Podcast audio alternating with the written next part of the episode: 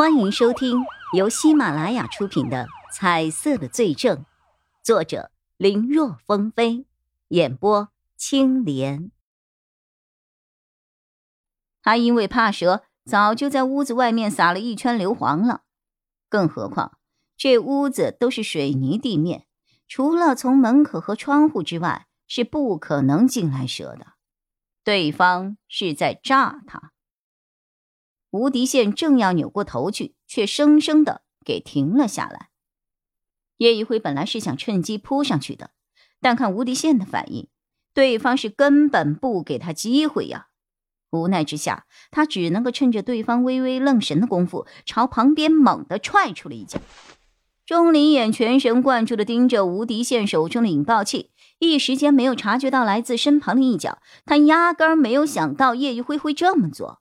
猝不及防之下，被叶一辉一脚给踹出了屋子。同时，叶一辉随手一带，把铁门给关上了。你，吴迪宪那叫一个气呀！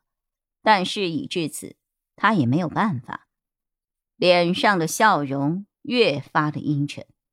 行啊，你小子，宁愿自己身陷危险，也不会让搭档犯险。吴迪宪点了点头，狰狞的神情中竟浮现出了几分赞许。可惜你这么做没用，现在主动权在我的手里。你要是不想高玉和我们一起被炸死，就把枪给我放下。他现在就在我身边的这个布帘子后面，这么近的距离，咱们三个谁都活不了。哈哈，放下枪，然后呢？被你给杀了，别开玩笑了。我看主动权其实在我的手里才对。瞧你那样子，肯定没能从高玉的嘴里问出什么吧？他如果死了，真相什么的，你可就真的不知道了。这么多年，你为的不就是知道真相，找到真凶吗？高玉如果是真凶也就算了，但要是不是呢？你难道？想放弃寻找真凶，和一个无关紧要的人同归于尽？你的生命我无权干涉，只是这样一来，你就没办法报仇了。所以我劝你放下那个引爆器，把高玉交给我。只要他还活着，那么如果他真的有罪，他就跑不了。给你呀！哈哈哈哈哈哈！就你们那些连行都不敢用的问话手段！哈哈哈哈他就是真凶，你们问也问不出来。那你用刑问出来了吗？吴迪宪不说话了，但眉头紧皱，显然被问中了心中的不愉快。他很厉害，很能坚持，但只要是人，就一定有一个极限。再给我两天，到底是不是他，我就一定能够知道。不可能，叶一辉直接拒绝。两人针锋相对，谁也不肯让步，谁也没有讨价还价的余地。如此硬碰硬，两人都不再说话，只是一个握着引爆器，一个举着枪，是生是死就在手指的微微动作之间了。吴迪宪刚才一直注意力都放在和叶宇辉的对峙上，此刻稍微平静下来，他借着屋内的灯光。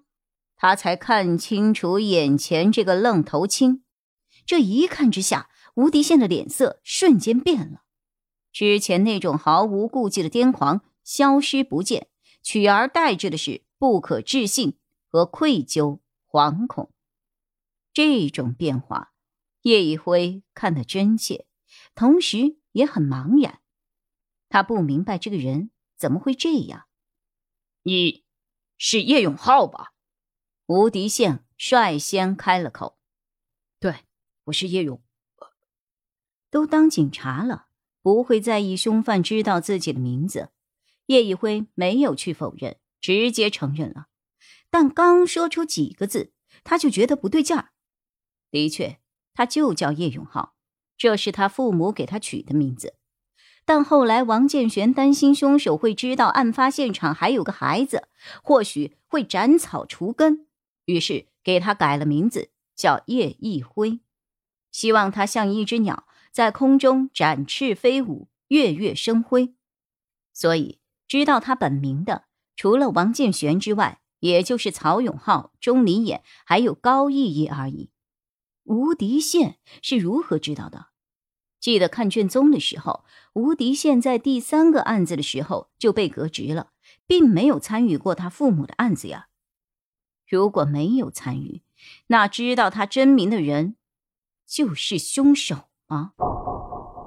随着这两个字在脑海中冒出，叶一辉只觉得自己如遭电击，脑海中很多线索的碎片猛然的串联在了一起。与此同时，叶一辉的眼角也扫到了屋中墙上挂着的一面破碎的镜子，因为镜面碎裂，所以看起来支离破碎的，就如同他此刻的心。但是，镜中的他已经没有了颜色。也就是说，刚才他脑中冒出的那个想法是真的。叶一辉只觉得胸口好似被人用铁锤打了一样。他喘不上气来。是你吗？叶一辉深吸了一口气，问得很直接，但正常在外人听来却很突兀。这前言不搭后语的，谁知道在说什么呀？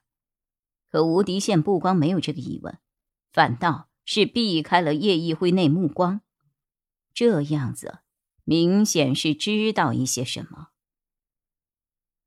是你吗？第二次的发问，叶一辉的声音带着几分颤抖，连端着枪的手都有些抖动。吴迪宪还是不说话。可房子就这么大，如今二人生死相对，谁都不敢有丝毫的轻举妄动。他倒是想远离叶一辉，但没地方动啊。他只能被叶一辉那灼热的目光给煎烤着。令他备受折磨，因为这个事情是他今生两大痛苦事情之一。是你吗？叶一辉再一次的发问，这次声音中不再是疑问，而是质问。吴迪宪按耐不住了，心中的防线终于崩塌。本集播讲完毕，感谢收听，更多精彩内容。请在喜马拉雅搜索“青莲嘚不嘚”。